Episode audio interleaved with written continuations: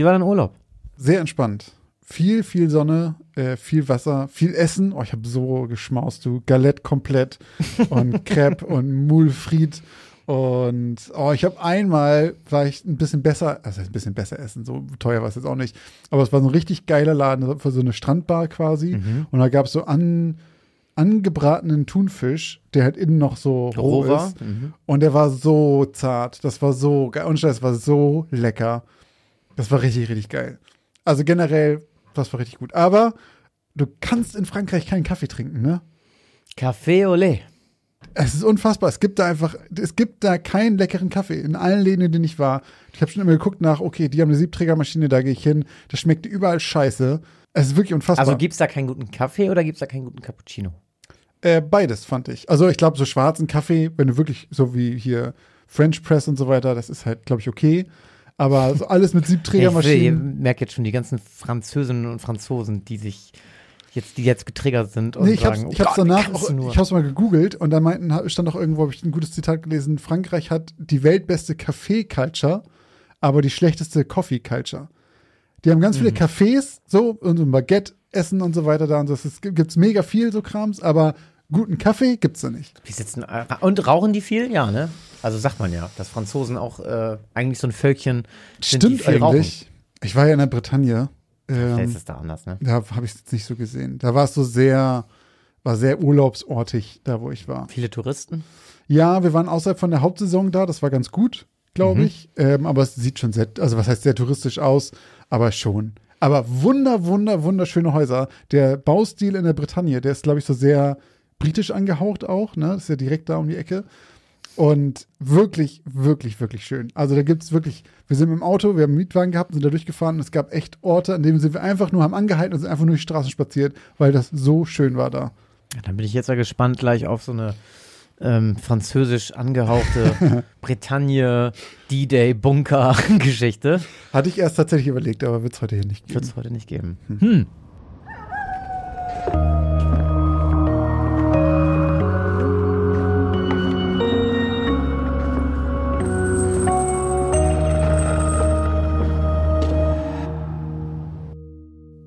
Moin und herzlich willkommen bei Geschichten aus dem Altbau, dem Grusel-Podcast mit dem X-Faktor, mit Christoph Wellbrock und Josch Kliemann. Am Ende jeder Folge liegt es dann an Ihnen, liebe Zuhörerinnen und Zuhörer, Fakten von Fiktion zu trennen und zu entscheiden, ob die Geschichten auf wahren Ereignissen basieren oder ob Christoph und Josch sich alles nur ausgedacht haben. Und bevor wir dazu kommen, was es denn statt den Britannien-Geschichten heute gibt, gibt es die Auflösung der letzten zwei Geschichten. Und ob wir in diesen zwei unheimlichen Geschichten voller schauriger Ereignisse, mysteriöser Vorkommnisse und unerklärbarer Phänomene wahre Kerne versteckt haben, erfahrt ihr wie immer nach dieser kleinen Spoilerwarnung. Denn die neuen Geschichten von heute beginnen ab 34 Minuten und 47. Und vorher reden wir einmal ganz kurz über die Geschichten vom letzten Mal. Genau, wir hatten so viele Tage, ne? Wir hatten Ja. den Katertag, den Wasch oder andere Reihenfolge. Ich glaube, es war Waschtag, Katertag und ein mörderischer Geburtstag. Okay. Ähm, dann fange ich auch gleich an zu reden, denn dann ähm, fasse ich noch mal ganz kurz deine Geschichte Waschtag zusammen. Uiuiui, ich bin gespannt, ob ich das noch hinkriege. Und zwar eine, eine, eine Frau kommt gemeinsam mit ihrem Mann, einem ehemaligen Vietnam-Veteran, aus dem Urlaub. Äh, Nee.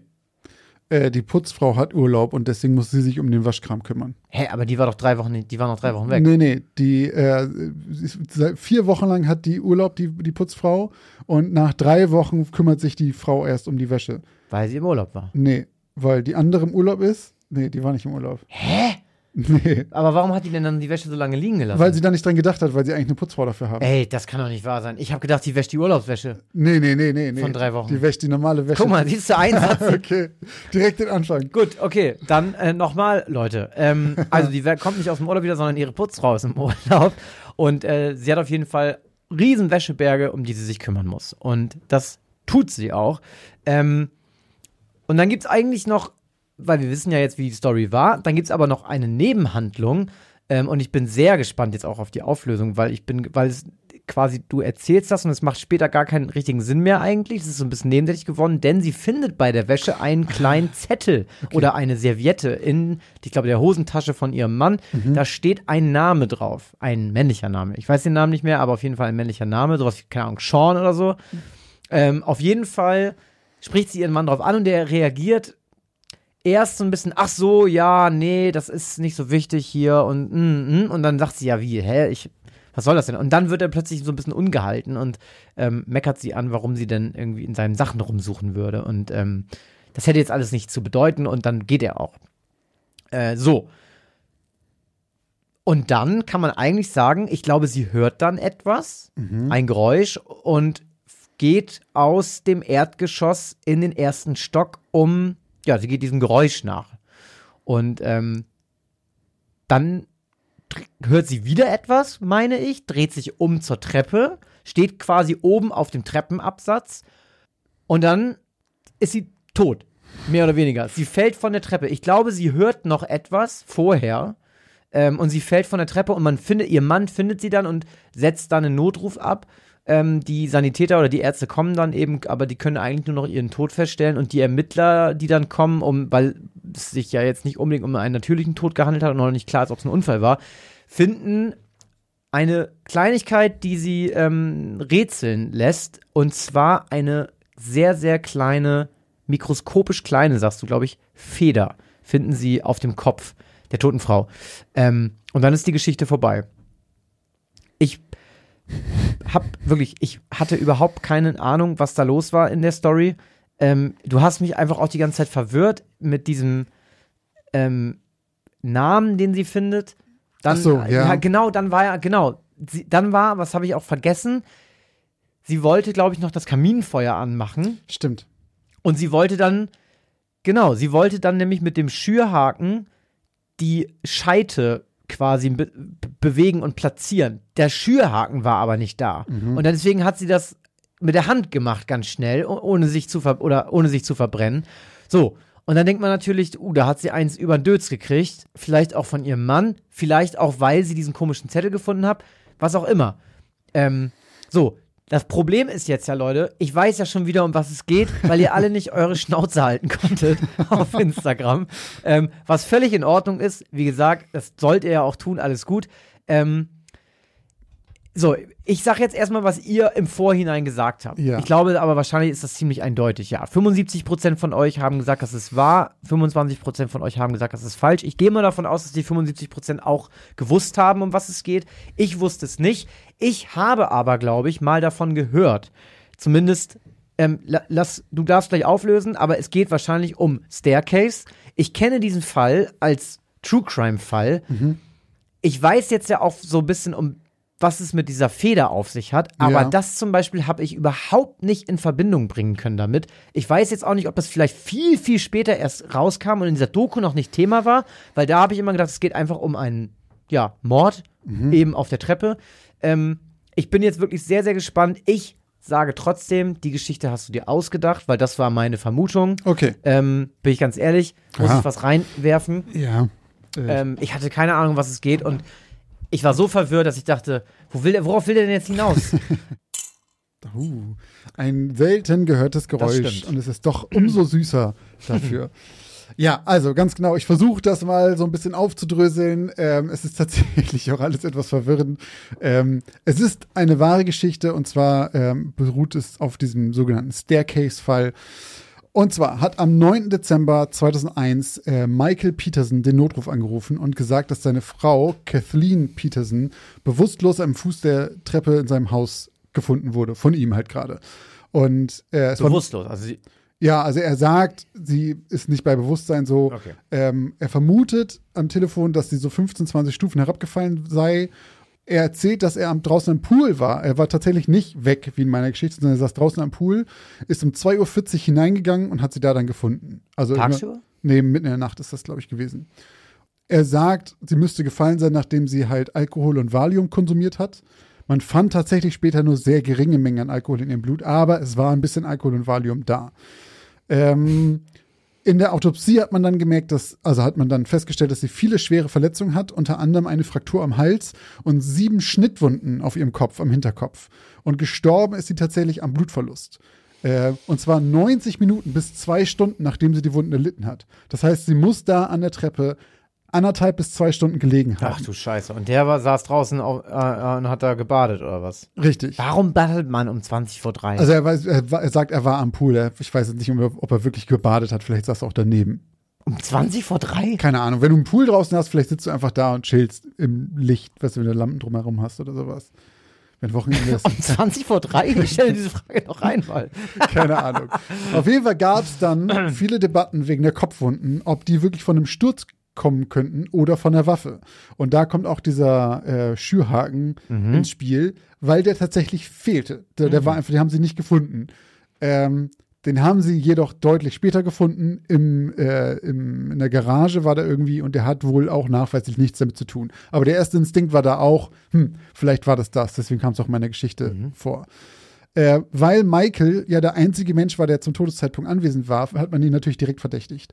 Und während der Gerichtsverhandlung kamen dann Sachen über sein Leben ans, an die Öffentlichkeit. Und zwar unter anderem, dass er ein geheimes zweites Leben führte, weil Michael bisexuell war. Daher auch dieser Sehr Verweis in witzig. meiner Geschichte. Man weiß nicht, ob Kathleen das wusste, aber eine Vermutung von der Anklage war halt, dass sie, dass sie das herausgefunden haben könnte und dass sie dann die Scheidung wollte und dass das und weil sie eine Lebensversicherung über 1,5 Millionen Dollar hatte, seine Hauptmotive waren für den Mord. So. Ähm, dann kam auch noch heraus, dass aus dem Umfeld von Michael schon mal jemand bei einem Treppensturz gestorben war. Und zwar 1985, also 16 Jahre vorher, als Michael als Soldat in Deutschland stationiert war, starb Elizabeth Radcliffe, eine Freundin der Petersons, ähm, die starb auch bei einem Sturz von der Treppe. Und auch da war Peterson der letzte Mensch, der sie am Abend noch lebend gesehen hatte, bevor ihr Körper am nächsten Tag gefunden wurde. Äh, sie wurde auch tatsächlich später exhumiert nochmal im Zuge dieses Falls und erneut obduziert und ihr ursprünglicher Unfall wurde dann als Mord eingestuft im Nachhinein. Er wurde dafür aber nicht Nach bestraft. der, nach diesem. Nach, diesem zweiten Ding. Dass Okay. man dann nochmal geguckt hat und dann machte, okay, es könnte sehr gut auch Mord gewesen sein. Und ähm, ja, Hä, aber dann, also, aber das haben sie dann nicht mit ihm in Verbindung gebracht? Nee, sie haben Warum einfach haben nur- sie das denn dann gemacht? ich weiß nicht, es war, glaube ich, so. ein- Ich, ich glaube, das war einfach von der Anklage, um weiter den negativ zu behaften von der Jury, so ein bisschen, um zu sagen, oh, guck mal, da könnte noch was ey, gewesen sein. Da freut sich ja die Familie drüber, ne? Von der vorherigen. Oh, nee, ist doch kein Unfall. Ja. Ja, ja moin. Dann läuft hier jetzt irgendwer durch die Gegend und ist unbestraft dafür, oh, ne? ey, das ist ja scheiße. Auf jeden Fall kam Michael dann, äh, wurde am 10. Oktober 2003 für schuldig erklärt und bekam eine lebenslange Haftstrafe ohne Bewährung. 2017, nach 14 Jahren Haft, ähm, ging Michael Peterson ein Elford-Plea ein. Da komme ich gleich zu. so ein Deal. Ich finde das super merkwürdig, da können wir gleich drüber sprechen, ähm, wodurch seine Verurteilung auf Totschlag reduziert wurde und er wegen bereits abgesessener Zeit freigelassen wurde. So, weil er quasi seine, seine äh, Strafe runtergesetzt wurde und Ach er ist ja so, schon 16, äh, war 14 dann Jahre in Haft. Quasi kein Mörder mehr, sondern ein Totschläger. Totschläger und, dann dafür kriegt er halt 14 Jahre, oh, du hast ja schon abgesessen, dann kommst du jetzt frei. So. Ein Elford-Plea ist so eine merkwürdige Art von Schuldeingeständnis. Plea, Plea Deal heißt das, glaube ich, ne? Das ist, also, Man geht irgendwie ein Alford-Plea ein. Genau, das ist ja ein Plädoyer quasi. Und das ist, bei diesem Alford-Plea ist es so, dass man, das ist eine Art von Schuldeingeständnis, bei dem man aber explizit nicht zugibt, dass man das Verbrechen begangen hat, sondern man erkennt an, dass die Staatsanwaltschaft genügend Beweise hat, um dich dafür zu verurteilen. Das heißt, du sagst, du sagst so, okay, ich war es nicht, aber es ist legit, dass ihr das glaubt. ja, genau. Und dadurch kannst du halt, weil, weil du dann quasi ein Geständnis ja machst, obwohl du sagst, ich habe es nicht gemacht, aber ja, ja, ich verstehe, dass ihr mich jetzt verurteilt dafür, ist es quasi ein Geständnis und deswegen ähm, bekennst du dich für eine geringere Anklage schuldig und kriegst eine mildere Strafe. Das an sich finde ich schon komisch. Was ich noch viel komischer finde, ist, dass du es im Nachhinein machen Ja, aber, kannst. aber welchen Benefit hat denn die Staatsanwaltschaft davon? Das- Weil ich meine, die haben ja sowieso gewonnen. Also du könntest ja sagen, Ja. Statistiken hin und her, aber die haben den ja eh schon verknackt. ja, Wegen Mord. Ich habe keine Ahnung, aber warum vor allem lassen sie ihn das im Nachhinein machen? Und wenn sie es machen lassen, warum macht das nicht jeder? Das Warum? geht wahrscheinlich nicht immer. Weil es keine, keine Ahnung, ich habe das Gefühl, wenn es so, Na, vielleicht ist das nur bei solchen Fällen, wo die Angeklagten auch wirklich nach 14 Jahren eigentlich noch sagen, ich war es nicht? Kann sein. Aber dann zu sagen, ja, okay, also nach 14 Jahren in Haft zu sagen, hey, ich gebe zu, dass ihr genug hattet, um mich äh, zu verknacken, nachdem sie es ja gemacht haben vor 14 Jahren, zu sagen, okay, das gebe ich zu, aber ich habe es nicht gemacht, was ja quasi nichts Vielleicht ändert. war der 14 Jahre zu stolz dafür. ich finde das total komisch. Also aber ich finde es auch komisch. Okay, naja, auf jeden Fall ist er dann wieder auf freien Fuß gekommen ähm, im Jahr 2017 und damit ist das durch. Aber Ende 2003, also kurz nachdem er verknackt wurde quasi, kam eine neue Theorie auf. Und zwar von Lawrence Pollard, das ist ein Nachbar der Petersons, äh, der auch nicht mit dem groß befreundet war und sowas, der hat es einfach nur beobachtet. Er hat mit dem Fall an sich nichts zu tun und hat ihn aber sehr aufmerksam verfolgt und dem ist in der Auflistung der Beweismittel etwas aufgefallen, was ihn stutzig gemacht hat. Und zwar hatte man in Kathleens Haaren eine mikroskopisch kleine Feder gefunden und in ihrer Hand ein Büschel Haare, die aus ihrem Kopf gerissen wurden und darin war ein kleines hölzernes Stückchen von einem Ast. So, das wurde einfach während der gesamten Verhandlung ignoriert, so ein bisschen. Und äh, man hat 2008 dieses Stückchen Haare in ihrer Hand nochmal untersucht und da auch nochmal eine mikroskopisch kleine Feder gefunden. Und diese Federn. Mikroskopisch klein, also du siehst mit bloßem Auge sieht Siehst man du die, die nicht. nicht? Nee. Und diese Federn und die Art der Wunden am Kopf ließen dann Lawrence vermuten, dass Kathleen nicht von Michael ermordet wurde, sondern von einem Streifenkauz. Und zwar ist es ein, eine große Eulenart, die auch in der Gegend, wo der Todesfall war, halt sehr heimisch ist. Und die Theorie besagt, dass sie draußen halt von der Eule angegriffen wurde, ins Haus gelaufen ist, ausgerutscht ist, gegen die Stufen geknallt ist und dort bewusstlos geworden ist und dann am Blutverlust gestorben ist von den Wunden, die sie am Kopf hatte. So. Natürlich unterstützt eine Person diese Theorie ganz doll, und zwar Michael Peterson, äh, der halt nach 2017 auch ähm, das ganz vehement immer sagt, dass er auch glaubt, dass das stimmt. 2023 ist ein Buch erschienen mit dem Namen Death by Talents, also Tod durch Klauen. Ähm, nicht von ihm, aber von anderen Leuten, was auch sich auf diese Theorie stützt. Durch Klauen? Talents sind, Talons? sind hier Klauen. Nicht Claw. Ja, was heißt denn, wie heißen denn die Dinger, die Vögel haben auf Deutsch? Krallen. Krallen. Krallen. Haben Vögel Krallen? Klauen sind von, von Tigern und so, ne? Ja, Tod, von, Tod durch Krallen dann. Wie auch immer man die Füße, die, die Fingernägel von Vögeln nennt, Tod durch das auf jeden Fall. Ja, ja, okay, das heißt Talents. Okay, das wusste ich nicht. Schreibt Ja. man das wie Talent? Nee, nee, Talons. Ta ah, Talons. Ja, Ja. stimmt. Talents, stimmt, das kennt man Talent, von Vogels. ja, Ja, genau. ja, ja. Ja, okay. Ähm, ja. Und äh, wer sich damit weiter beschäftigen möchte, mit diesem ganzen Fall, ähm, es gibt sicherlich einige True Crime Podcasts, die das schon gemacht haben. Es gibt aber auch Videomaterial dazu. Zum einen gibt es äh, eine Netflix-Doku namens The Staircase, Doppelpunkt, Tod auf der Treppe. Und da geht's auch um die Eule? Da wird die Eulentheorie erwähnt in einem extra Video. Okay, weil das ist mir alles fremd Ja, gewesen. da wird die in so, so nebenbei erwähnt. Und äh, 2022, also noch nicht so alt, kam noch eine dramatisierte Variante von HBO dazu, äh, beziehungsweise Sky, wo auch immer ihr es gucken möchtet, mit tatsächlich Colin Firth als Michael Peterson und Toni Collette als Kathleen. Klingt wie eine interessante Besetzung. Ich habe es noch nicht geguckt, vielleicht schaue ich es mir mal an. Ähm, ja, das ist alles, was ich zu diesem Fall sagen kann. Ich habe äh, auf diese, für dieses Eulending ja so eine Handvoll Hinweise verstreut. Einmal das mit der, mit der Feder. Ich habe auch geschrieben an einer Stelle, ähm, sie fühlt sich wie eine Feldmaus, die beobachtet wurde. Das hat jemand bei Insta geschrieben Fand ich und sehr das, schön. Äh, das fand ich dann so, ei, ei, ei, ei, da Und- hat er, sich, hat er wieder einen rausgehauen. Und ich habe auch irgendwo geschrieben, äh, ihr Mann ist ja irgendwie lange weg. Ich habe gesagt, äh, ihr Mann war wie eine Nachteule. Äh, der kam immer erst spät wieder. du alter Äh, Autor, du. ja, also das Aber ist der Fall. eine Sache, pass Ja. mal auf, eine Sache. Vielleicht kann ich jetzt, ähm, vielleicht kann ich jetzt was, was, was sagen und dein, das hier alles einreißen, was du, was du gerade positiv Ja. äh, herausgestellt hast. Machst mir alles kaputt. Nee, pass auf, eine, ich habe nämlich heute eine witzige Sache gesehen. Witzigerweise wirklich heute. Ja. Und als ich es heute gesehen habe, musste ich sofort an deine Geschichte denken und sagen, ha, mal gucken, ob ich ihn kriegen kann. Ei- Einfach nur mal gefragt, hast du irgendwas erwähnt in Richtung, also was hast du gesagt, hört sie?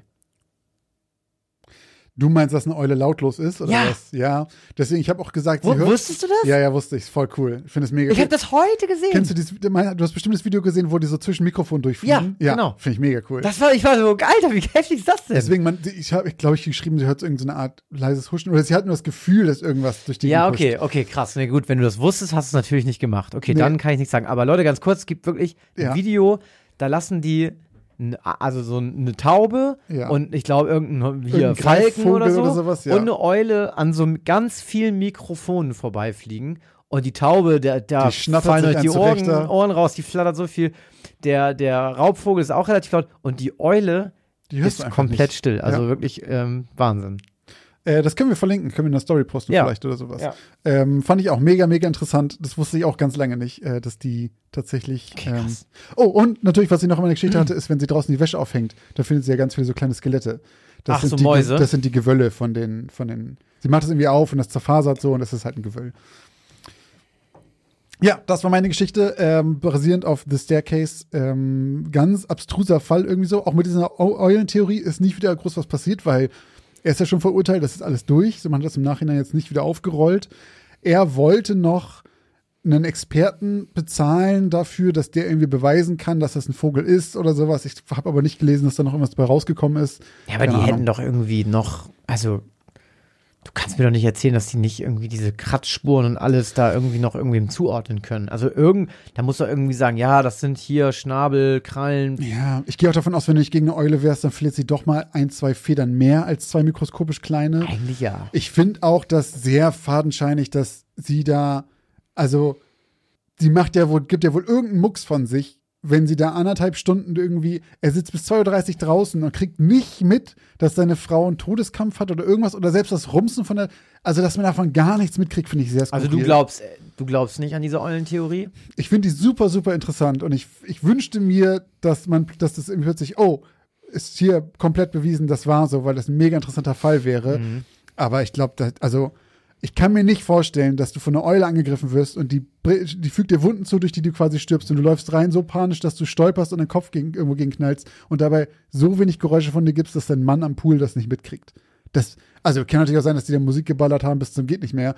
Aber auch, dass er dann irgendwie zwei Stunden lang nicht einmal zum Pinkeln reingeht oder sich ein neues Bier und irgendwas, ich finde das so skurril.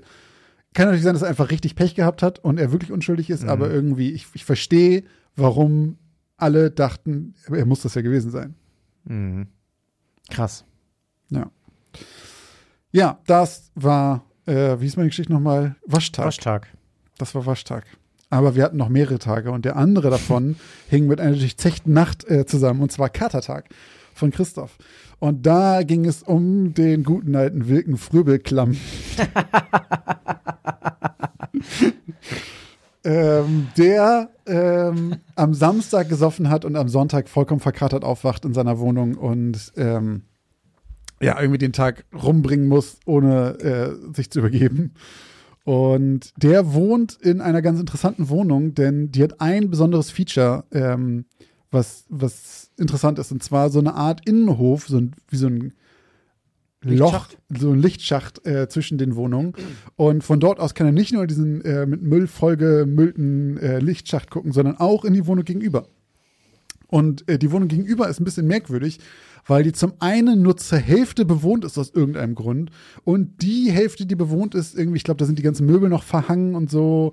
Und die Frau, die da wohnt, ist irgendwie so ein bisschen, die huscht da immer nur so durch die Wohnung in irgendwelchen kaputten Klamotten. Und er hat diese Frau auch noch nie auf der Straße irgendwie gesehen, sondern nur ab und zu mal da rumhuschen sehen. Und ähm, ja, er, er guckt dann nochmal irgendwie immer wieder rein und sieht dann aber nicht wirklich was da drüben und fragt sich aber, der Gedanke an diese Frau lässt ihn irgendwie nicht los, weil er gerne wissen möchte, was mit der nicht stimmt oder was mit der los ist. Dann verbringt er seinen Katertag und geht draußen spazieren oder sowas und kommt dann nochmal wieder. Ich glaube, wie war das nochmal? Der hat noch einen Hausmeister, ähm, den Namen habe ich mir auch aufgeschrieben, Herr Dü Düsengaul. Mit seinem Kater Paul. Äh, genau, dann trifft er den Kater und muss auch an den Namen von, von seinem, ähm, von, äh, von seinem, nicht Vermieter, von dem, von dem Hausmeister denken, Herr Düsengaul, und bringt dann noch den, das fand ich einen sehr guten Spruch, weil er meint so, Herr Düsengaul, was für ein bescheuerter Name. Und dann fällt ihm zum Glück selber auf, dass er halt fucking Frübelklamm heißt. und dann denkt er sich, wie heißt eigentlich meine Nachbarin? Das weiß ich gar nicht. Die ist so merkwürdig, aber ich würde gerne wissen, wie die eigentlich heißt. Und er schleicht sich dann rüber. Ich glaube, er muss immer nach unten in ein anderes Treppenhaus und wieder nach oben, richtig? Genau. Und das macht er, geht zu ihrer Wohnung, aber da steht nichts an ihrer Klingel dran. Und äh, dann fallen ihm aber die Briefkästen ein und er ge- geht wieder runter und guckt auf ihren Briefkasten und findet da ihren Namen Frau Dringelstein und ist dann einigermaßen zufrieden mit dem, mit dem Wissen so, okay, Frau Dringelstein, jetzt weiß ich zumindest ein bisschen mehr über sie und geht wieder in seine Wohnung und verbringt da den Katersonntag noch ein bisschen. Und dann abends, ich glaube, er sitzt auf dem Sofa oder sowas, hört er plötzlich einen sehr, sehr merkwürdigen Schrei, ähm, der ihn das Mark, das Mark gefrieren lässt? Nein, Das Blut in den Adern gefrieren lässt oder der ihm durch Mark, durch und, Mark Bein und Bein geht. fährt. Ja, okay, äh, der ihm das Mark in den Adern, in den Knochen gefrieren lässt und ähm, denkt sich, okay, das kommt aus äh, der Wohnung von Frau Drängelstein. Was, wenn die Hilfe braucht? Und äh, der gute Samariter begibt sich sofort auf den Weg die Treppe runter, am Hausmeister vorbei, der unten ist und ihm noch hinterher ruft, du, hast du Paul gesehen, mein Kater? Ich habe den nämlich den ganzen Tag schon nicht gesehen. Er ignoriert das aber, weil er ist komplett im Rettungsmodus, läuft ins andere Treppenhaus nach oben und ich glaube, die Wohnung ist dann auch offen. Er, kling, er klopft, glaube ich, und die Tür gleitet so auf. Und er geht rein und denkt so, okay, Frau Drängelstein, kriegt aber keine Antwort. Und geht dann langsam durch die Wohnung, weil er immer noch getrieben ist von, ich glaube, hier braucht jemand Hilfe. Und dann fällt ihm aber auf, dass es da bestialisch drin stinkt in der Wohnung. Und schleicht sich da weiter und findet dann einen Mann, ich glaube, der am Esstisch sitzt. Und zusammengesackt und tot. Seit was weiß ich wie lange. Hat er, ist er madig oder sowas? Hast du sowas geschrieben? Weiß Nee, ich gar das nicht. stinkt auf jeden Fall. Es stinkt auf jeden Fall nur hart. Dreht dann wieder um und muss da unbedingt schnell wieder raus. Und ich glaube, seine Tür ist dann zu. Die Tür von der Wohnung von Dringelstein oder so. Oder steht sie ihm im Weg? Äh, er hört, dass, er hört, dass die Tür zu ist und er Ah, hört auch, ja. dass jemand, ah, nee, das- das hören, das hören wir halt, das Geräusch, dass jemand abschließt und die Tür ist halt wirklich verschlossen. Stimmt. Und dann geht er hin und dann ist da Frau Dringelstein mit dem toten Kater Paul in der Hand. Und sagt noch irgendwas. Schön, dich einmal kennenzulernen oder sowas. Was sagt irgendwie sowas? Schon schade, dass das letzte Mal ist. Ja, genau. Und dann ist die Geschichte zu Ende. Und auch bei Katertag haben wir euch natürlich gefragt, ob ihr glaubt, dass die Geschichte wahr ist oder nicht. Und 33 Prozent sagen, sie ist wahr und 67 Prozent glauben, sie ist falsch. Und ich schließe mich auch hier der Mehrheit an. Ähm, denn mir ist bei dieser Wohnung, bei der Beschreibung dieser Wohnung ein, zwei Sachen sind mir da aufgefallen. Schon, also schon bei der Geschichte ist mir aufgefallen, dass ich dachte, hm, das klingt wie irgendwas, was ich kenne. Das habe ich doch schon mal irgendwo gesehen, den ganzen Aufbau. Und spätestens als ich das Folgenbild gesehen habe, da war es mir dann klar. Denn äh, ich war in dieser Wohnung schon mal. Und an dieser Stelle übergebe ich an Christoph. Äh, ja, genau. Also dementsprechend musst du aber ja fast, fast einen Euro zahlen. Naja, nee. Also wenn du mir, wenn du mir jetzt kommst von wegen, Nein, nein. war, weil die Wohnung Also sie ist so, nein, also sie ist, die Geschichte an sich, die Story, wo es dann draus hinauf, hinausläuft, ist natürlich, das heißt natürlich, die ist nicht natürlich, aber die ist ausgedacht. Ähm, allerdings handelt es sich ein, also ein bisschen Wahrheit ähm, ist da doch dann mit drin, ein Funke Wahrheit möchte ich sagen, denn tatsächlich äh, diente meine eigene Wohnung und mein eigener Lichtschacht und meine eigene Nachbarin ähm, zum großen Teilen als Vorbild für diese Geschichte, denn ich wohne ähm, bei mir, also es ist bei mir ein bisschen anders. Bei mir ist es so, es sind zwei exakt baugleiche Häuser nebeneinander. So zwei sa riesengroße Sandstein-Altbauten, die nebeneinander stehen. Und die Wohnung, also die, was die trennt, ist im Prinzip nur dieser Lichtschacht. Und dementsprechend muss man sich vorstellen, sind die Wohnungen aufgebaut wie ein C. Also man hat eben einen sehr langen Flur und dann geht's, sag ich mal, größtenteils eben von, vom, vom vorderen und hinteren Teil eben wie ein C in die Richtung. Und alle anderen Wohnungen sind exakt genauso dran an den anderen, nur sie sind spiegelverkehrt. Eine ganz kurze Frage, aber hast du nicht zwei davon? Hast du nicht einen an der Küche und einen am Bad? Oder du redest von dem in der Küche wahrscheinlich, ne? Genau. Ja, aber der im Bad hast du auch so einen Schacht irgendwie. Ich, genau, im Bad habe ich auch einen Lichtschacht, der ist ganz schmal. Und der ist auch nur nach innen von der, eigenen Haus. genau, das ist auch was, noch ne? ein anderes Haus und da ist dann auch noch der Tunnel von dem Dings dazwischen und Ja. so. Genau, aber tatsächlich habe ich zwei Lichtschächte, das, Ja. das ist richtig. Ähm, es geht bei mir aber genau um den Lichtschacht, der eben mein, äh, mein hier Aufnahmezimmer und mein, das äh, Ankleidezimmer und die Küche äh, trennt. Und man kann eben auch genau, wenn find's man. so geil, wenn du einfach denkt von den großen Sandsteinbauten und dann ein kleines Zimmer. Man kann wirklich eben in, in drei, drei äh, Fenster eben gut reingucken aus, aus einem Fenster. Bei mir ist es ein bisschen anders, denn ich beschreibe es halt so, dass man aus dem Flur, dass ähm, unser Wilken aus dem Flurfenster guckt. Ja. Und beim Flurfenster gucke ich auch in einen Lichtschacht, aber eben in den anderen. Ähm, ich muss sozusagen in das Ankleidezimmer gehen und aus dem Fenster gucke ich in den Lichtschacht, um den es sozusagen Ja, geht. ja. Da kann ich in drei Fenster sozusagen meiner Nachbarin reingucken. So, ähm, also, die ganze Geschichte mit dem Kater Paul ähm, und ähm, dieser Vermieterin, die da irgendwie eine Leiche sitzen hat, das ist ausgedacht. Aber ich habe eine Nachbarin, Die heißt Düsengaul. ähm, die, ja, die wohnt nur in der Hälfte ihrer Wohnung. Also wir haben eine riesengroße Wohnung. Das sind fünfeinhalb Zimmer und sie hat exakt dieselbe Wohnung. Nur ist die Aufteilung anders.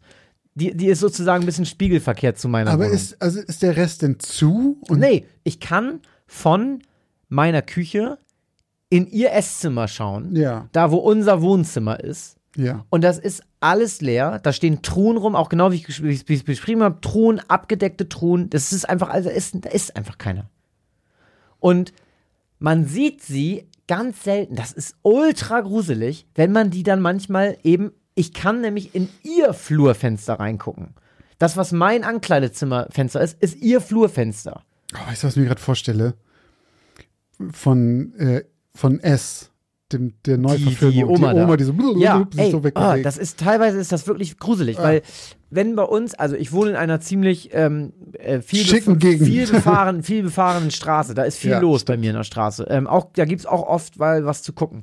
Und beide Stress gibt's da oft. Stress gibt's da auch oft. Und beide äh, Häuser haben, also die Wohnungen in diesen Häusern haben immer zur Straße hin einen relativ großen Erker. Das heißt, man kann sich in diesen Erker stellen und Ja. eben beobachten, was so auf der Straße ist. Und manchmal ist das so, dass man dann, also ich gucke sozusagen, wenn ich nach rechts gucke, gucke ich in, In ihren ihren Erker, Erker. und dann steht die da manchmal. Und es ist aber einfach stockfinster bei ihrem Erker, weil die da nicht ist, weil die da kein Licht anmacht. Dann guckst du und dann steht die da, äh, völlig im Dunkeln, in ihren Lumpen. Die hat immer so ein flatteriges Lumpenshirt an.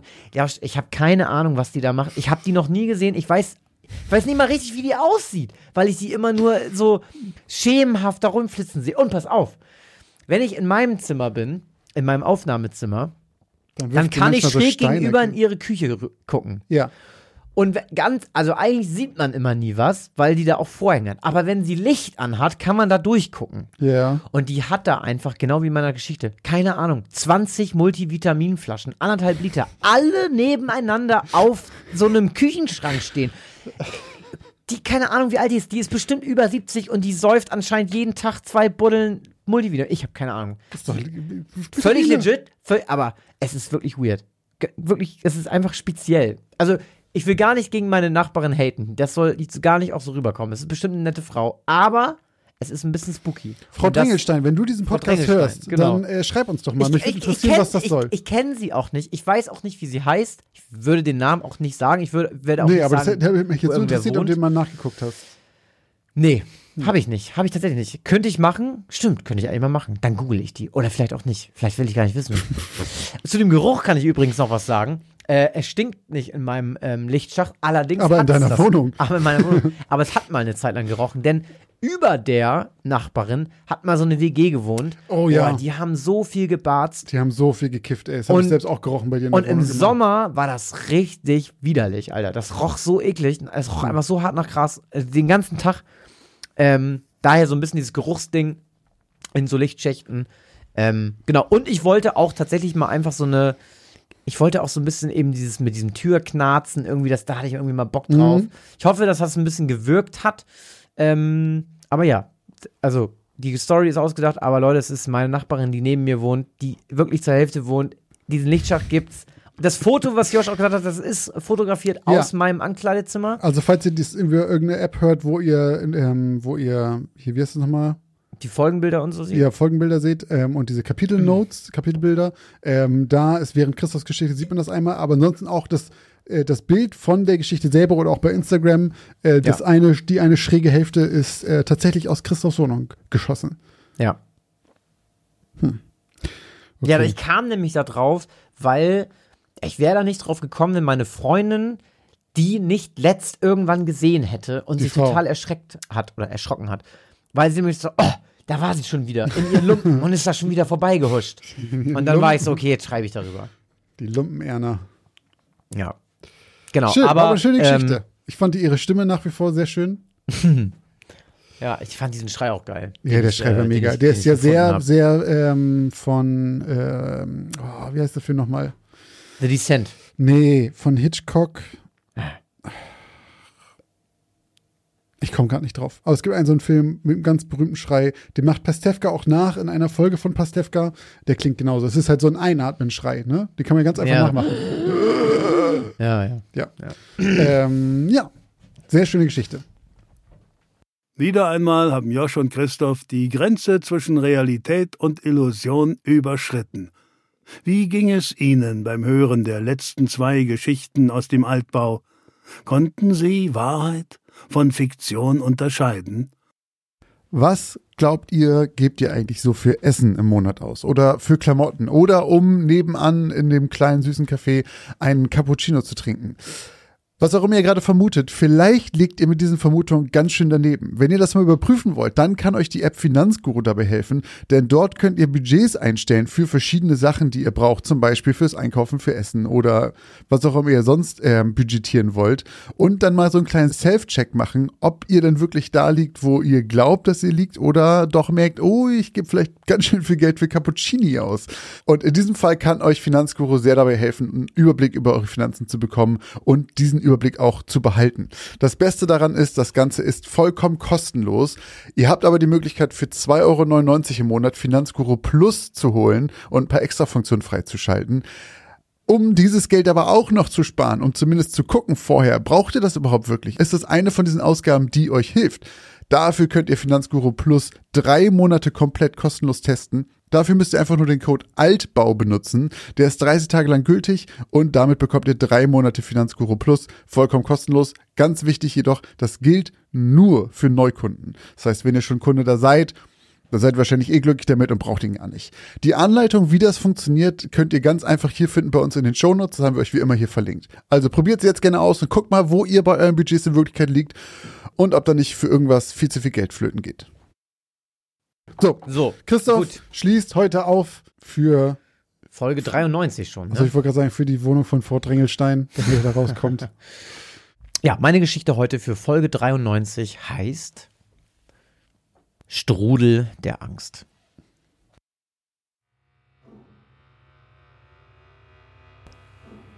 Es ist stockfinster. Man kann nicht mal die Hand vor Augen erkennen. Keine Orientierung. Der Körper schmerzt. Sämtliche Glieder fühlen sich an, als hätte man sie mit einem Fleischklopfer bearbeitet. Die Augen brennen und alles dreht sich. Die Luft ist knapp und der Mann wird panisch.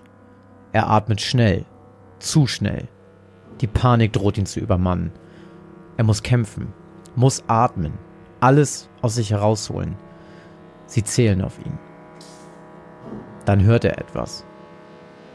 Ein Geräusch. Ein Klopfen. Doch es klopft niemand an eine Tür.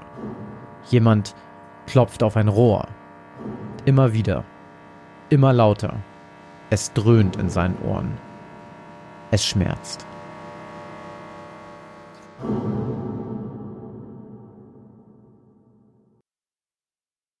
Ein grauer Nebelschleier liegt am Freitagmorgen über dem Wasser, als fünf Männer über die Kaimauer schreiten und ihr Equipment sammeln.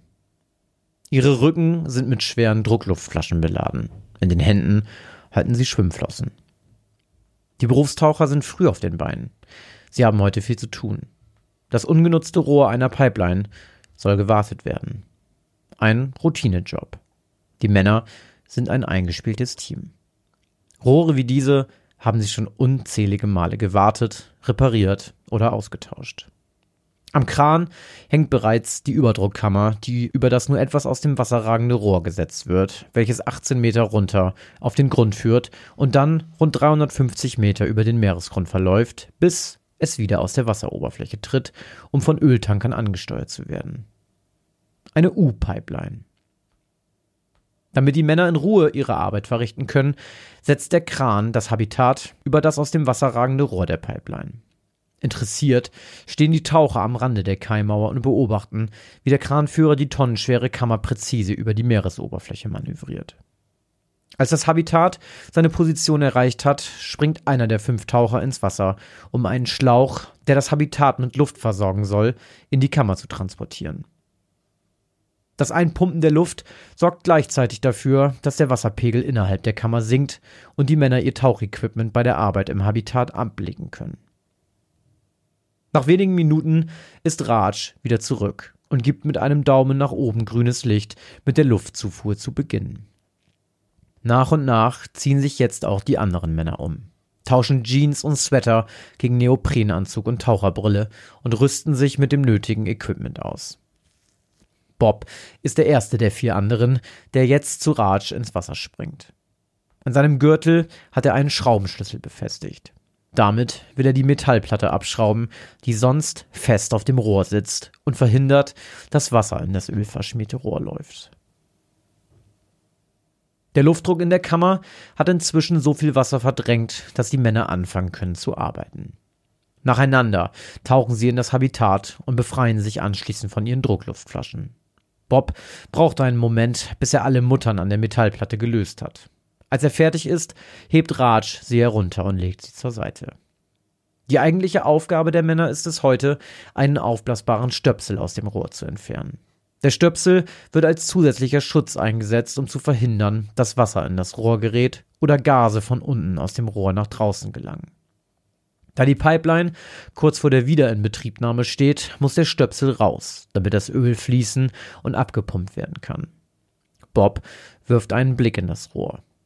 Der Stöpsel sitzt zum Glück nicht sonderlich tief und die Männer können ihn mühelos lose schrauben. Bis jetzt läuft alles wie geschmiert. Bis jetzt. Denn in dem Moment, als die Männer den Stöpsel aus dem Rohr ziehen, bricht plötzlich das blanke Chaos aus. Es geht alles ganz schnell. Noch bevor irgendeiner von ihnen auch nur eine Ahnung hat, was gerade passiert, läuft die Kammer um sie herum in Sekundenbruchteilen mit Wasser voll. Und die Männer werden samt ihrem Equipment in das Rohr der Pipeline gezogen. Ein Strudel zieht sie nach unten, hinab in das mit Öl verklebte Rohr und wirbelt sie herum, bis sie jeglichen Sinn der Orientierung verloren haben. Dunkelheit klammert sich um die Taucher, die wie Insekten, die von einem Staubsauger eingezogen wurden, durch das harte Rohr aus Stahl gepresst werden. Knochen brechen, als Arme und Beine unkontrolliert gegen die Wände des Rohres schlagen. Doch genauso blitzschnell wie es begonnen hat, endet es. Plötzlich ist es still. Kein Rauschen mehr, nur noch das Stöhnen der Verletzten die in ein Luftloch des 1,5 Meter breiten Rohres gespült wurden. Sie versuchen Ruhe zu bewahren, konzentrieren sich auf ihre Situation und versuchen damit umzugehen. Schnell wird ihnen klar, dass drei von ihnen zu schwer verletzt sind, um sich zu bewegen. Sie entscheiden, dass Bob und Raj die leichtere Verletzung erlitten haben und den Anfang der fünf in dem Rohr verunglückten Männern bilden, versuchen sollen, es aus dem Rohr zu schaffen, um Hilfe zu holen. Mit von Öl verschmierten und brennenden Augen beginnen die zwei Berufstaucher sich Stück für Stück durch das enge Rohr zu ziehen. Sehen können sie nichts. Es ist so dunkel, dass sich ihre Augen an nichts gewöhnen können. Nach wenigen Metern, die sie sich durch das ölverschmierte Rohr ziehen konnten, stoppen sie. Im Abschnitt vor ihnen ist der Wasserstand höher. Der Bereich ihres Luftlochs ist nun vorbei.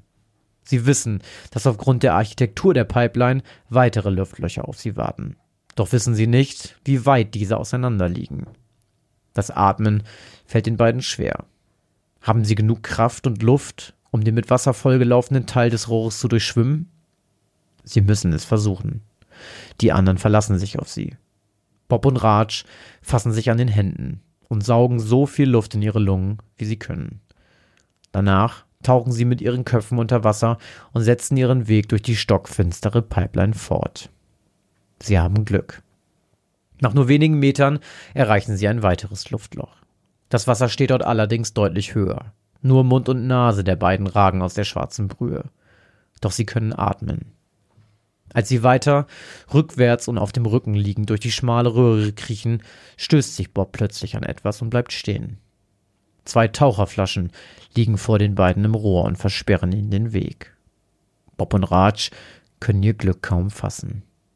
Der Strudel hat wirklich alles aus der Kammer mit sich hinabgezogen. Mit neuer Hoffnung und etwas weniger Angst kriechen sie weiter, bis sie das nächste Luftloch erreichen. Doch hier ist der Weg nach draußen für Raj vorbei. Er ist zu erschöpft, seine Verletzungen zu groß, um weiterzumachen. Du schaffst es, du holst uns hier raus, sagt er zu Bob und drückt ihm seine Flasche mit Atemluft in die Hand. Bob hat keine Ahnung, wie weit er noch durch dieses Rohr muss. Streng genommen weiß er nicht mal, ob er in die richtige Richtung robbt. Im schlimmsten Fall würde er auf der anderen Seite des Us der Pipeline herauskommen. Dort würde ein weiterer aufblasbarer Stöpsel auf ihn warten, den er jedoch von unten betrachten würde. Es wäre ihr aller Tod. Er verdrängt den Gedanken daran und taucht weiter, immer weiter, bis er völlig erschöpft eine Biegung erreicht und erleichtert feststellt, dass er das richtige Ende des Us erreicht hat. Das Wasser steht nur etwas bis zur Hälfte im geraden Teil der Pipeline. Selbst ohne Verletzung wäre es fast unmöglich, den restlichen Teil des glitschigen Stahlrohres hinaufzuklettern. Mit seinen letzten Kräften hämmert er mit der Pressluftflasche gegen den Stahl. Immer und immer wieder, bis man ihn hört. Und endlich Hilfe kommt, die ihn mit einer Eisenkette aus dem Rohr herauszieht. Dann geht wieder alles ganz schnell. Ärzte stürzen sich auf den schwer verletzten Berufstaucher, wollen ihn beatmen, ihm helfen, seine Schmerzen lindern. Doch Bob hat nur eines im Kopf. Seine Kollegen, seine Freunde, seine Familie. Er wedelt mit seinen kraftlosen Armen, versucht die vielen helfenden Hände abzuwehren, die Atemmaske wegzustoßen und schreit aus ganzer Brust, dass die anderen noch leben. Plötzlich schaut er in verdutzte Gesichter. Sie leben! kreischt er verzweifelt. Dann reden alle durcheinander und es wird hektisch. Ein Team aus Rettungstauchern wird zusammengestellt. Sie sollen die 350 Meter lange Pipeline entlang tauchen und die restlichen vier Männer mit Klopfgeräuschen orten. Bob kann vom Boot aus alles beobachten. Die Taucher tragen Mikrofone und Kameras und übertragen live an Land. Stück für Stück tauchen sie an dem Stahlrohr entlang und hämmern in kurzen Abständen mit kleinen Stahlrohren gegen die dicke Außenwand. Und dann hört Bob es. Das Klopfen der Rettungstaucher wird beantwortet. Sie sind noch am Leben. Männer schreien plötzlich vor Freude durcheinander. Auch Bob kann seine Freude kaum ausdrücken und das Glück kaum fassen. Wir holen sie raus! hört er jemanden schreien. Die Stimmen vermischen sich mit den Klopfgeräuschen aus dem kleinen Monitor. Zum ersten Mal seit seiner Rettung spürt Bob so etwas wie Erleichterung. Er lässt seinen Kopf auf das Kissen am Ende der kleinen Pritsche fallen, auf die man ihn gelegt hat, und schließt die Augen.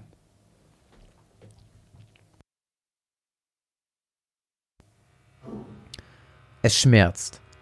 Es schmerzt so stark, dass der Mann das Gefühl hat, er würde ohnmächtig werden. Doch es ist jedes Mal das Gleiche. Das Gegenteil ist der Fall. Jede Nacht.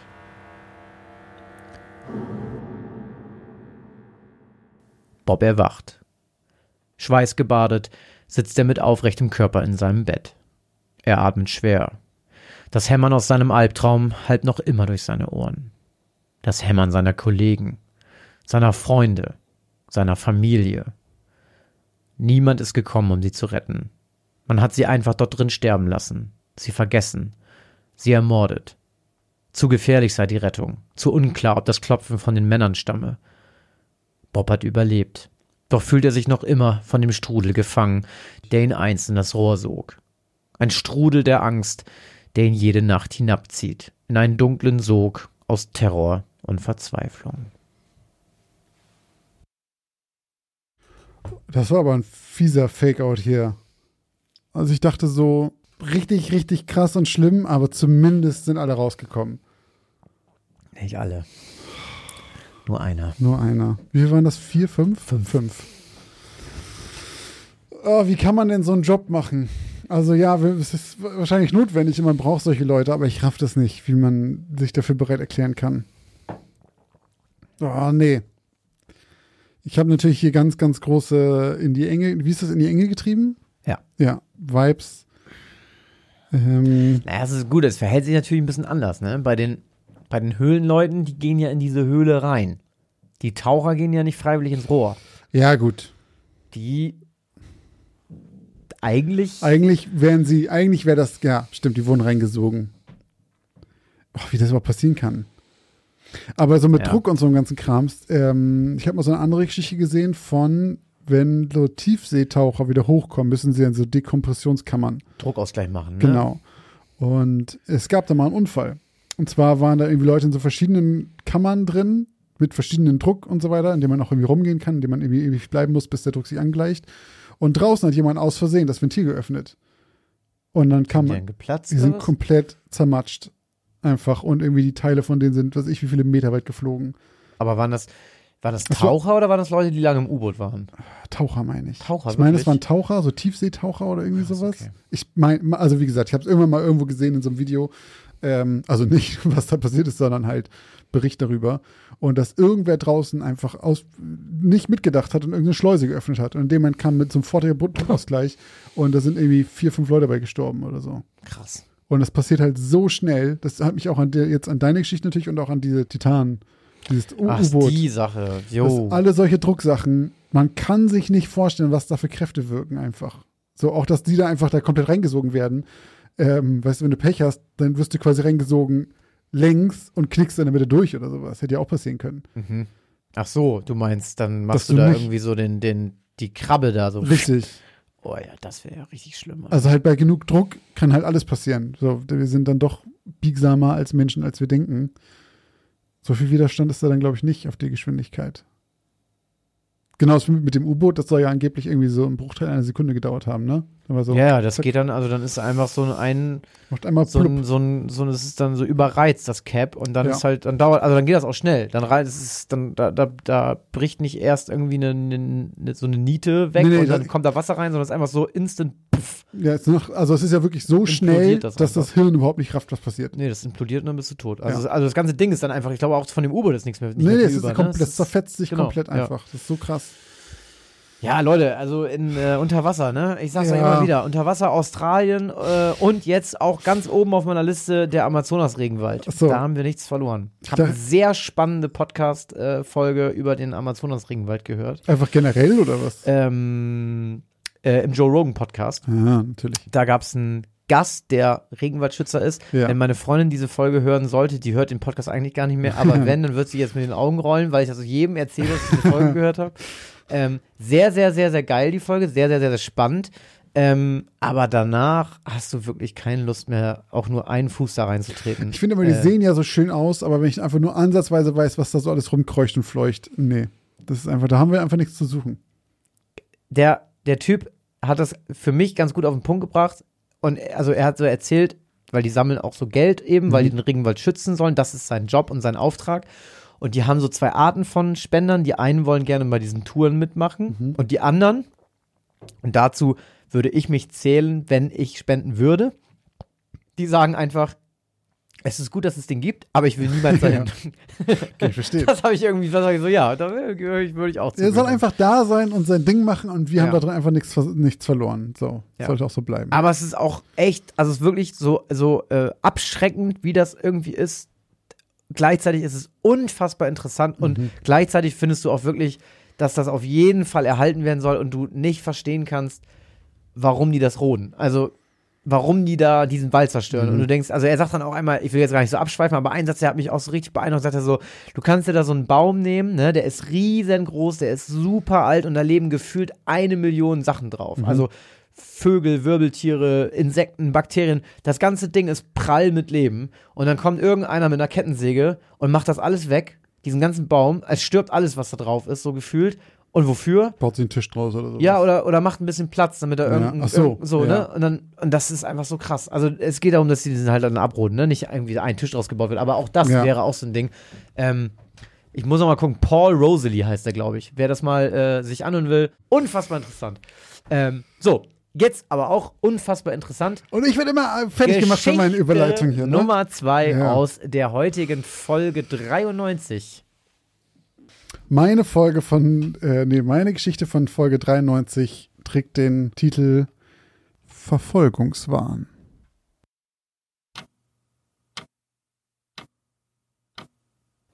Langsam öffnete Alina ihre Augen und streckte sich. Das beruhigende, monotone Ticken ihrer alten Wanduhr mischte sich mit den gedämpften Geräuschen außerhalb ihrer kleinen Wohnung. Die elektrischen Rollläden waren noch vollkommen heruntergefahren und der Raum in vollkommene Dunkelheit gehüllt, als Alina langsam von ihrem Bett aufstand. Sie folgte dem Geräusch der Wanduhr, die direkt neben der Fernbedienung für die Rollläden hing. Sie streckte ihre Hand aus und traf auf Anhieb und blind die richtige Taste, die die Rollläden in Bewegung setzte, und sofort brach das Licht durch die kleinen Lücken zwischen den Lamellen, die langsam und surrend in den Kästen oberhalb der Fenster verschwanden. Gähnend schaute Alina aus dem Fenster in ihrem Schlafzimmer auf die Straße, die hinter dem kleinen Vorgarten lag. Ihre Wohnung befand sich im Erdgeschoss eines kleinen Mehrfamilienhauses. Zwischen ihrer Wohnung und dem Gehweg lagen nur wenige Meter, und sowohl ihr Schlafzimmer als auch ihr Wohnzimmer waren beide zur Straße gerichtet, was prädestiniert dafür war, dass Alina von dort aus Menschen beobachten konnte. Was für viele ein Argument gegen die Wohnung gewesen wäre, hatte Alina eher dazu bewegt, sich für das kleine Apartment zu entscheiden. Sie war von Natur aus schon immer neugierig gewesen und liebte es, Passanten genauestens zu beobachten und sich kleine Geschichten zu ihnen zu überlegen und wohin sie wohl gerade auf dem Weg waren. Sie wusste, es war ein etwas sonderbares Hobby, wenn man es denn überhaupt so nennen konnte. Aber ihr macht es einfach Spaß, bei einer Tasse Tee fantastische Hintergründe über unbekannte Gesichter vor ihrem Fenster zu erfinden. So startete sie mittlerweile die meisten ihrer Tage. Genau deshalb stellte sie auch noch immer im Pyjama bekleidet in ihre kleine Küche, füllte ihren Wasserkocher und stellte ihn an, bevor sie sich ins Bad begab. Ein leises Klacken aus der Küche wenig später verlautete ihr, dass der Wasserkocher seine Arbeit verrichtet hatte und ihr Teewasser bereit war. Noch mit Zahnbürste im Mund fummelte sie einen Teebeutel aus der Packung, auf der in verzierten Lettern Earl Grey gedruckt stand, legte ihn in die Tasse und füllte das dampfende Wasser hinein. Sofort zogen braune Schlieren durch das klare Wasser und färbten es innerhalb von Sekunden ein. Während ihr Tee zog, ging Alina zurück ins Bad und zog sich um. Als sie zurückkam, war das Wasser in ihrer Tasse bereits dunkelbraun und der Duft des frisch aufgebrühten Tees hatte sich in der Küche verbreitet. Grinsend griff sie nach dem Henkel der heißen Tasse und nahm ihn mit ins Wohnzimmer, setzte sich an ihren Esstisch und schaute aus dem Fenster während sie vorsichtig in die dampfende Tasse pustete und hin und wieder sorgsam nippte, um zu schauen, ob der Tee schon Trinktemperatur hatte. Wie jeden Tag zogen allerlei Gestalten an ihrem Fenster vorbei. Viele davon hatte sie schon zuvor gesehen, wie die freundliche alte Nachbarin, der Fahrradbote, der jeden Morgen auf dem Weg zur Arbeit hier vorbeikam und der Kaffeebesitzer in der Parallelstraße. Doch wie immer waren noch einige neue Gesichter dabei wie zum Beispiel ein schwer übergewichtiger Mann im Elektromobil, dessen Korb stilecht mit McDonalds-Tüten gefüllt war und der beim Fahren versuchte, sich Pommes in den Mund zu stecken. Eine junge Frau, die über die kompletten Arme bunte Spongebob-Motive tätowiert hatte, oder eine Gruppe junger Teenager, die sich gegenseitig etwas vorzurappen schienen. Mehr schlecht als recht nach allem, was Alina verstehen konnte. Sie nippte gerade an ihrem Tee, der mittlerweile Trinktemperatur erreicht hatte, als sie auf ein Geräusch aufmerksam wurde. Ein Klackern drang von draußen durch das Fenster und wurde immer lauter, bis eine Gestalt in Alinas Sichtfeld kam. Es war ein Mann, der sich beim Gehen auf einen Gehstock stützte. Daher also das Geräusch. Das erste, was Alina jedoch merkwürdig vorkam, war der lange schwarze Mantel, den er trug. Mitten im Sommer. Alina fing schon an zu schwitzen, wenn sie im Sommerkleid draußen unterwegs war, und der Typ trug einen schweren dunklen Mantel. Und nicht nur das. Auch einen schwarzen Filzhut mit weiter Krempe saß auf seinem Kopf. Darunter hatte er graues, langes Haar. Sein Gesicht konnte sie kaum erkennen, weil sein Blick nach unten gerichtet war. Auf seiner Nase lag eine runde Sonnenbrille, deren silberner Rand in der Sonne blitzte. Auch sein Gehstock leuchtete in der Sonne hin und wieder auf. Es schien, als wäre Knauf und Spitze verchromt, so sehr glänzte es. Grinsend nippte Alina an ihrem Tee. Es gab schon verdammt sonderbare Gestalten da draußen, dachte sie kopfschüttelnd und schaute auf ihre Wanduhr, die noch immer monoton vor sich hin tickerte. 10.33 Uhr. Sie musste langsam los. Sie war an diesem Samstag mit ein paar Freunden in einer Stadt in der Nähe zum Brunchen verabredet. Danach wollten sie noch schwimmen gehen und am Abend gemeinsam dort in der City etwas essen. Alina hatte sich schon die ganze Woche darauf gefreut. Schnell suchte sie alles, was sie für den Tag brauchte, zusammen, stopfte es in ihren Rucksack und machte sich kurzerhand auf den Weg. Fast elf Stunden später schlenderte Alina glücklich mit ihren Freunden durch die Straßen, auf der Suche nach einem Restaurant, auf das sie sich alle einigen konnten. Sie entschieden sich letztendlich für einen Italiener an der Ecke, bei dem sie schon ein paar Mal gewesen waren. Natürlich wollte Alina am Fenster sitzen, damit sie nebenbei die Straße und die Passanten im Blick haben konnte. Ihre Freunde hatten schon lange aufgehört, sich darüber zu wundern. Sie kannten Alinas Vorliebe dafür, vorbeilaufende Menschen zu beobachten, schon lange genug. Also nahmen sie am Fenster Platz und bestellten ihr Essen. Während Alina 15 Minuten später Bruschetta knabberte, stupste sie eine Freundin plötzlich an und zeigte nach draußen. Ach du Scheiße, schaut euch den mal an, sagte sie lachend. Genau nach solchen Spezies suchst du doch immer, Alina. Neugierig sah Alina auf und verschluckte sich fast an einem Stück Ciabatta, als sie den dunklen Mantel erkannte. Oh Mann, den habe ich heute Morgen schon gesehen. Direkt bei mir vor der Haustür. Na dann scheint er ja einige Kilometer abgerissen zu haben heute mit seinem Gehstock, wenn er von ganz daher gehumpelt ist, scherzte ein Freund von ihr. Sie schauten ihm noch eine Weile lang nach, bis er an der nächsten Ecke verschwand.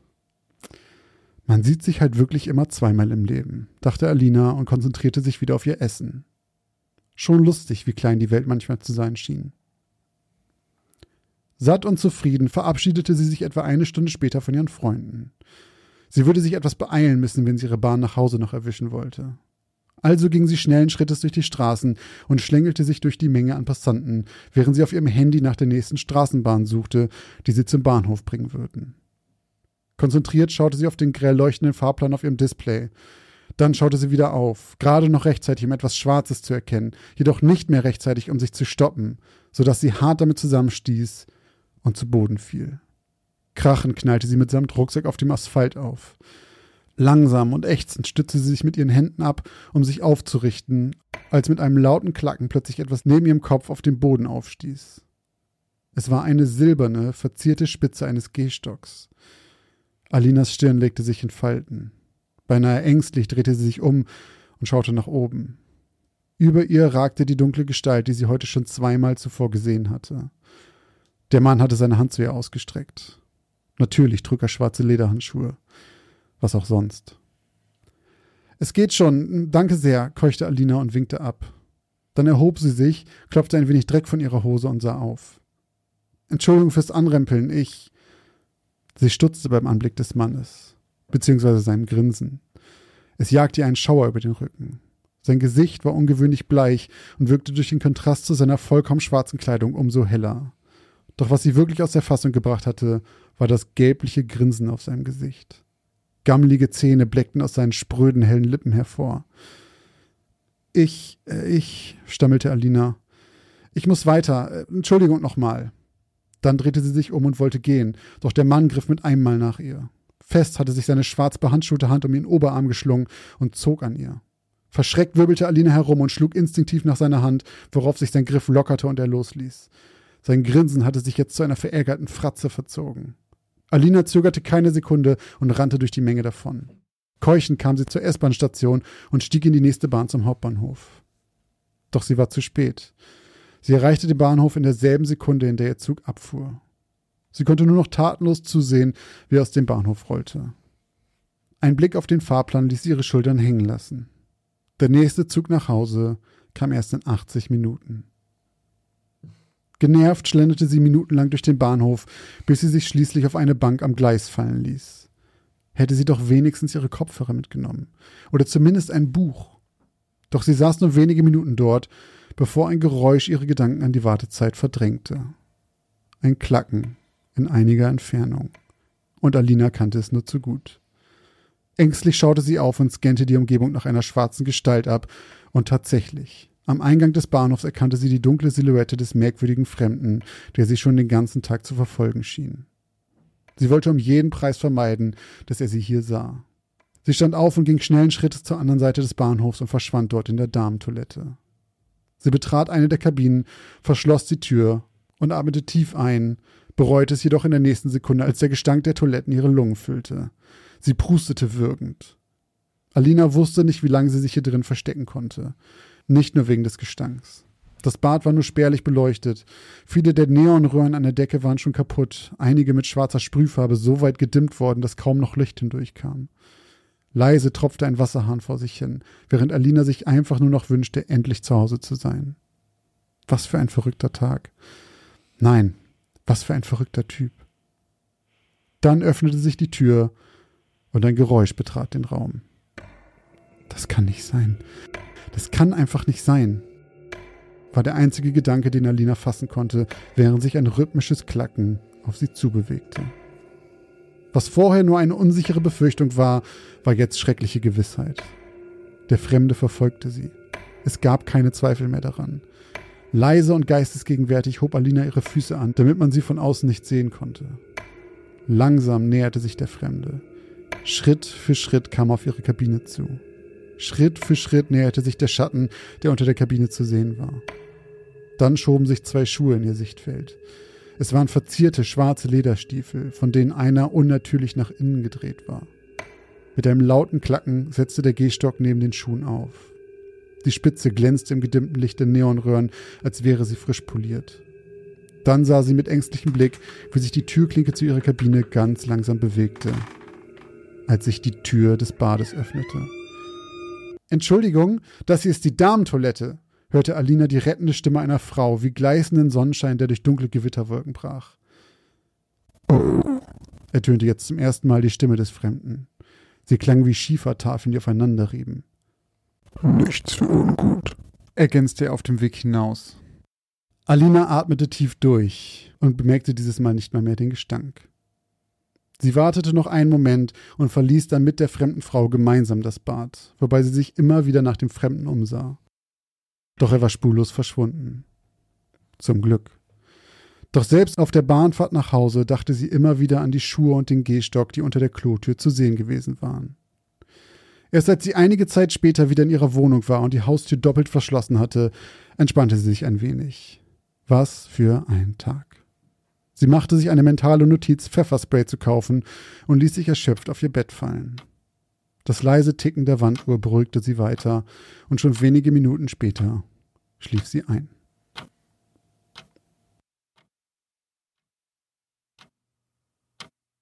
Alina öffnete müde ihre Augen. Sie brauchte einen Augenblick, um zu verstehen, wo sie war, doch das bekannte Ticken der Wanduhr ließ sie schnell realisieren, dass sie einfach nur zu Hause eingenickt war. Es war dunkel, jedoch nicht vollkommen dunkel. Sie hatte vergessen, die Rollos herunterzufahren, doch draußen war bereits tiefste Nacht. Langsam stand sie auf und näherte sich der Fernbedienung, als sie wie angewurzelt stehen blieb. Das war nicht ihre Uhr. Nicht nur. Schweißperlen bildeten sich auf ihrer Stirn, als sie den Schemen sah, der draußen vor ihrem Fenster im Mondlicht um die Wohnung starkste. Er war hier. Er war schon wieder hier. Zitternd und ohne schnelle Bewegung griff Alina zu ihrem Handy, das vor ihr auf dem Tisch lag. Sie hatte Angst, es einzuschalten wegen des hellen Displaylichts, doch sie musste irgendwie die Polizei verständigen. Wie in Zeitlupe bewegte sie sich rückwärts, um von dem Fenster wegzukommen. Kaum außer Sichtweite entsperrte sie ihr Telefon und wählte den Notruf, während der Fremde durch die Wand der Wohnung hörbar um sie herumging. Als am anderen Ende gerade abgenommen wurde, fing der Fremde an zu klopfen. Vollkommen außer sich versuchte Alina der Beamten am anderen Ende zu schildern, was passiert war. Es dauerte genau vier Minuten, bis das Blaulicht eines Streifenwagens durch Dunkelheit zu sehen war, doch gepaart mit dem erbarmungslosen Geklopfe des Fremden an ihrer Haustür kam sie ihr vor wie Stunden. Atemlos beobachtete Alina durch das Fenster, wie der Fremde von den Beamten vom Haus weggeführt und lange befragt wurde. Doch anstatt ihn auf die Rückbank zu verfrachten, ließen sie ihn zu Alinas Verzweiflung einfach wieder gehen. Bevor er leise klackernd in der Nacht verschwand, schaute er noch einmal in Richtung von Alinas Fenster und grinste. Ein paar Minuten später klingelte einer der Beamten an ihrer Tür. Fassungslos öffnete Alina ihm und fragte, warum sie ihn hatten gehen lassen, als der Beamte ihr plötzlich etwas hinhielt. Es war ihr Portemonnaie. Der Herr hat gesagt, er hätte es gefunden und wollte es nur zurückbringen. Gehört das Ihnen? Ja, aber ich weiß, wir haben ihm auch gesagt, dass es deutlich bessere Zeiten gibt als mitten in der Nacht. Aber er schien es nur gut gemeint zu haben. Sie sollten froh sein, dass es noch so anständige Menschen gibt. Kurz danach verabschiedeten sich die Polizisten und fuhren wieder davon, während Alina, die mittlerweile alle Rollos heruntergefahren und die Tür fest verschlossen hatte, ängstlich in der Mitte ihrer Wohnung saß und nur noch an eines denken konnte. Der Fremde hatte jetzt ihre Adresse und wusste ganz genau, wo sie wohnte. Nicht einmal das leise Ticken ihrer Wanduhr verhalf ihr diese Nacht noch einmal dein Auge zuzumachen.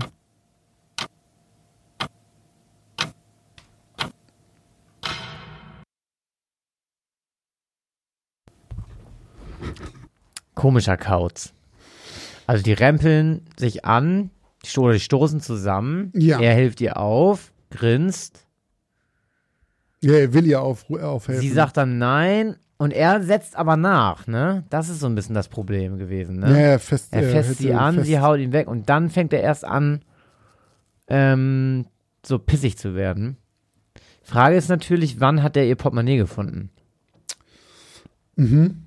Als sie weggerannt ist und dann war er pissig, hat's gesehen und dachte dann so, naja gut, dann komm, ich klacker ihm mal hinterher und versuche das wiederzugeben. Klacker ihm hinterher. ähm, ich habe anfangs schon gedacht, das geht in so eine Richtung. Ja? So, also in so eine, ja, ja, der ist am Ende dann doch ein guter. Aber bei diesem, bei dieser Fratze, bei diesem gelben Fratzen-Gedings, da war ich dann so, hm, Äh, warum ist der jetzt so, warum, warum macht er jetzt so eine Fratze, so eine, so eine gehässige? So, das, das hat mich so ein bisschen davon abgebracht. Ich habe auch schon eine Theorie, tatsächlich. Okay. Mhm. Weiß nicht, ob ich das jetzt schon sagen soll. Keine Ahnung. Weiß ich, ich weiß nicht, ich kenne deine Theorie nicht. Kann ich nicht Ah, sagen. was es sich handelt. Hm, Ich würde okay. das sogar spez spezifizieren. Ja.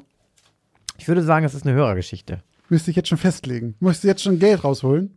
Nee, nächste Woche. Hm. Aber ich, ich, ich sag das jetzt schon, bevor es alle auf Insta sagen. Okay.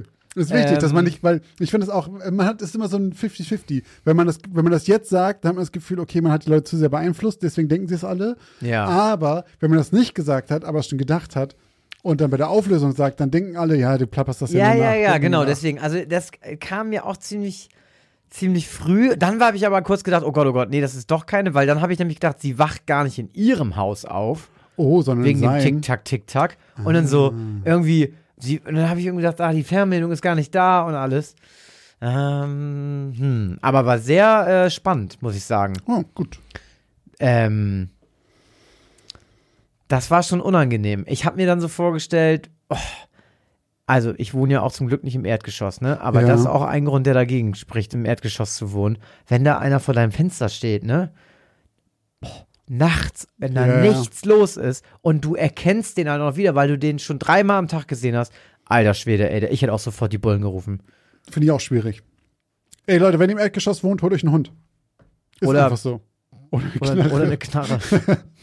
Nee, holt euch einen Hund. Das ist einfach wirklich so. Ähm, ich habe es nämlich auch schon ein paar Mal gedacht, mein Wohnzimmer und sowas geht ja auch nach vorne raus, zu auch einer viel befahrenen Mhm. Straße.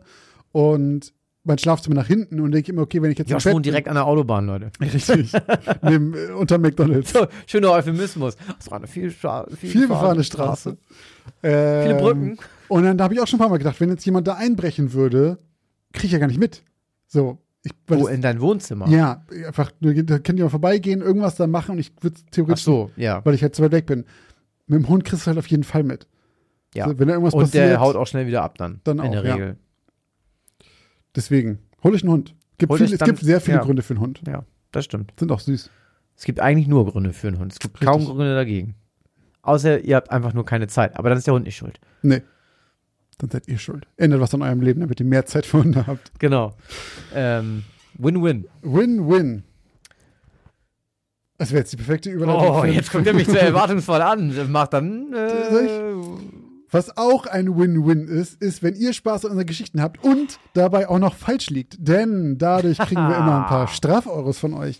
Und auch heute haben wir da wieder ein bisschen Support über Strafeuros erhalten. Und zwar von Katrin, Ole, Sebastian und Melanie. Und auch Anja, die hat uns ein paar gesammelte Strafeuros geschickt.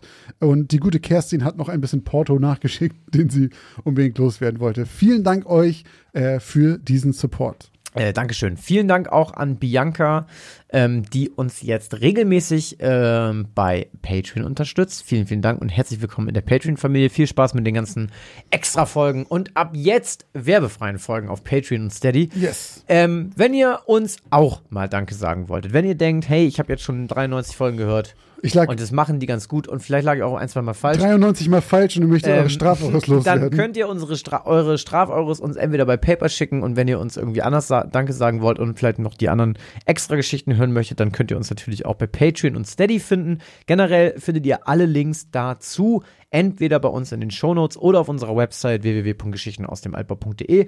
Da würden wir uns freuen und dann wird auch euer Name hierbei mal vorgelesen.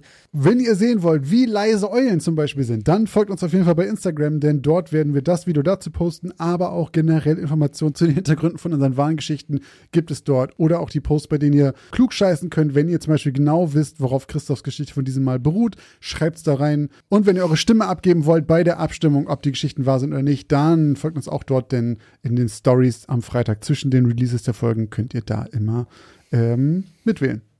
Genau. Schreibt uns auch gerne eine Bewertung bei Podcast von Apple oder auch gerne bei Spotify, damit noch mehr Menschen sehen, dass dieser Podcast vielleicht gar nicht so schlecht ist.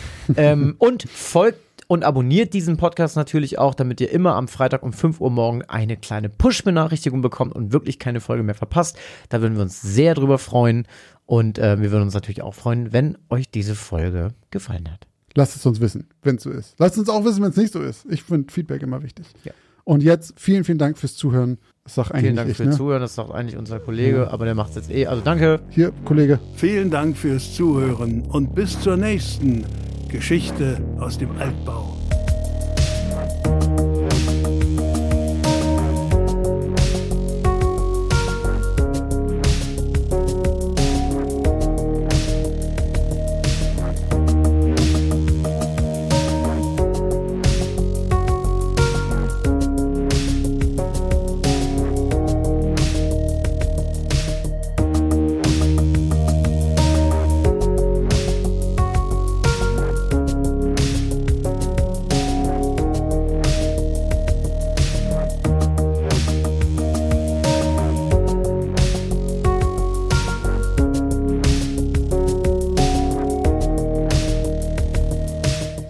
Meine Folge von, äh, nee, meine Geschichte von Folge 93 trägt den Arbeitstitel Tick, Tack, Klick, Klack.